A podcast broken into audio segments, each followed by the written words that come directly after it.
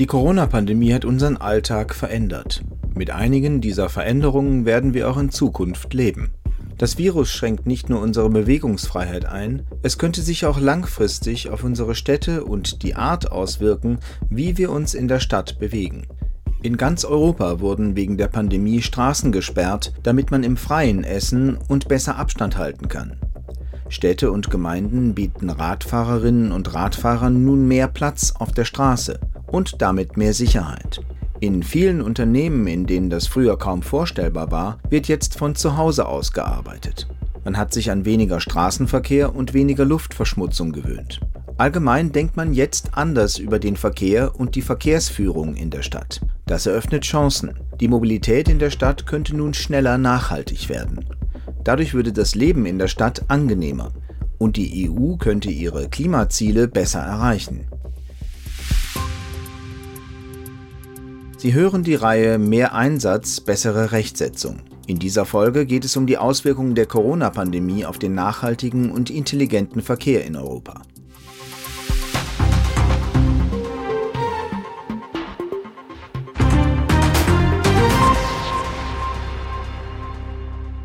Mehr als zwei Drittel der EU-Bevölkerung leben im städtischen Raum.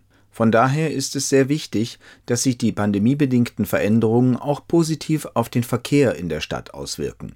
Das bietet nämlich einige Chancen. Innovationen im Stadtverkehr können das Wachstum ankurbeln, Arbeitsplätze schaffen und für mehr Nachhaltigkeit sorgen. Die Corona-Pandemie hat zum Beispiel schon einige Fortschritte hin zur nachhaltigen Mobilität bewirkt. In neu gestalteten Fahrzeugen sind sichere Abstände zwischen den Fahrgästen möglich. So wird verhindert, dass es darin zu voll wird. In neuen Elektrobussen kann man berührungslos anzeigen, dass man aussteigen möchte.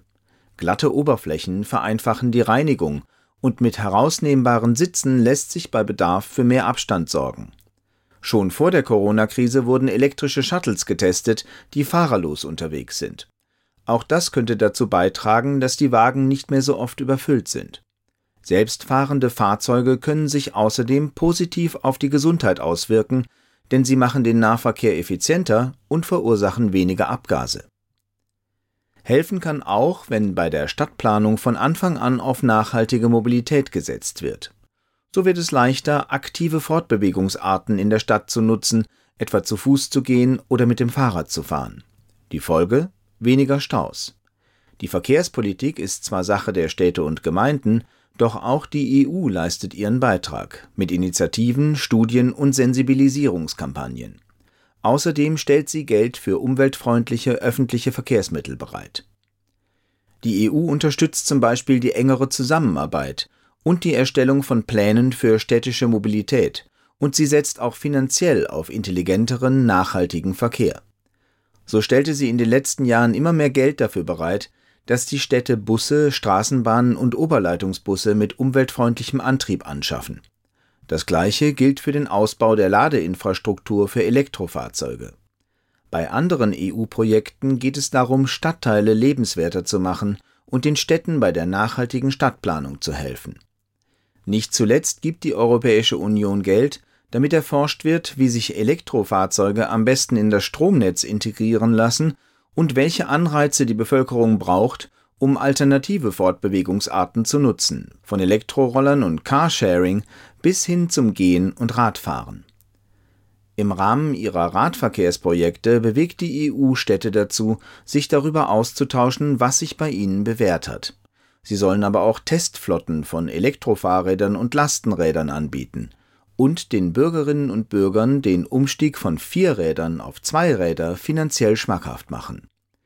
Außerdem unterstützt die EU die Fahrradinfrastruktur und Programme für Leihfahrräder und Elektroräder. Im Moment überarbeitet sie ihre Vorschriften, damit es leichter wird, Fahrräder in Bus und Bahn mitzunehmen.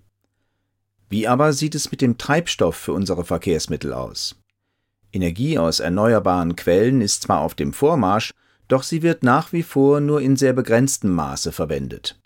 Je nach EU-Mitgliedstaat gibt es hier außerdem erhebliche Unterschiede. Elektroautos werden zwar immer beliebter, aber Elektrobusse und Lkw sind noch lange nicht die Norm.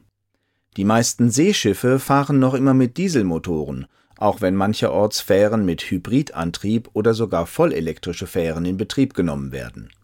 Die Eisenbahnen dagegen fahren in ganz Europa weitgehend mit Strom. Sie erzeugen deshalb weniger Emissionen. Soweit ist die Luftfahrt noch nicht. Sie setzt nach wie vor zum allergrößten Teil auf konventionelle Kraftstoffe. Zwar werden immer mehr Elektroprojekte entwickelt, aber es wird noch eine Weile dauern, bis sie marktreif sind und tatsächlich Elektroflugzeuge in den Himmel aufsteigen können. Allerdings haben Biokraftstoffe viel Potenzial, das Fliegen nachhaltiger zu machen. Gut sieht es auch beim Hybridantrieb aus.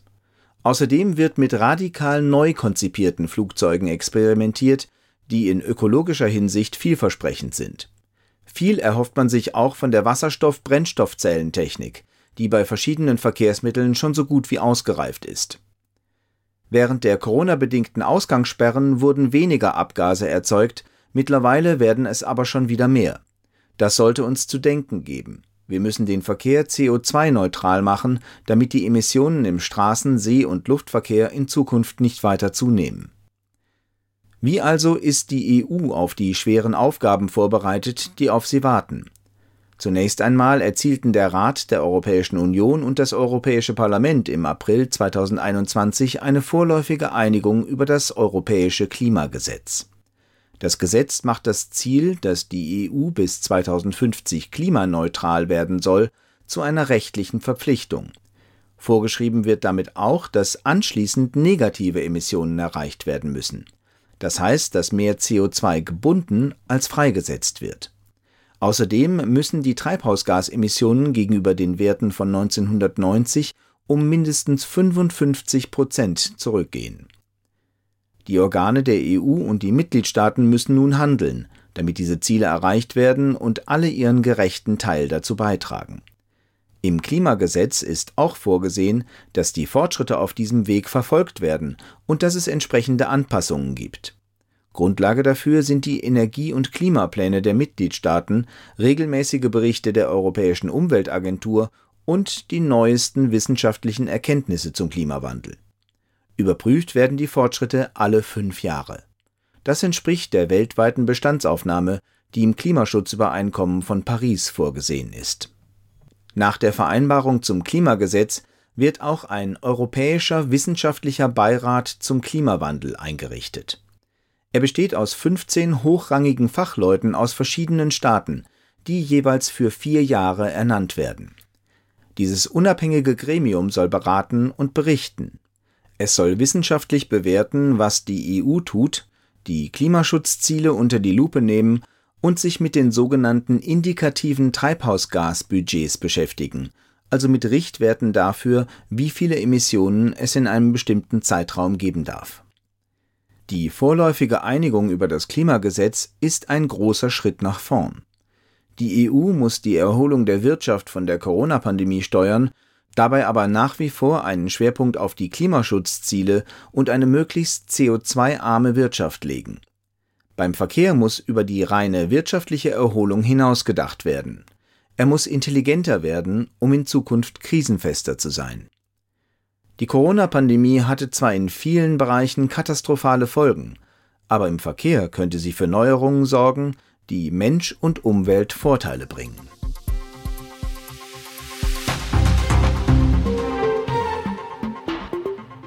Diese Sendung wurde Ihnen präsentiert vom Europäischen Parlament. Mehr dazu finden Sie auf der Website der Denkfabrik des Europäischen Parlaments, EP Think Tank.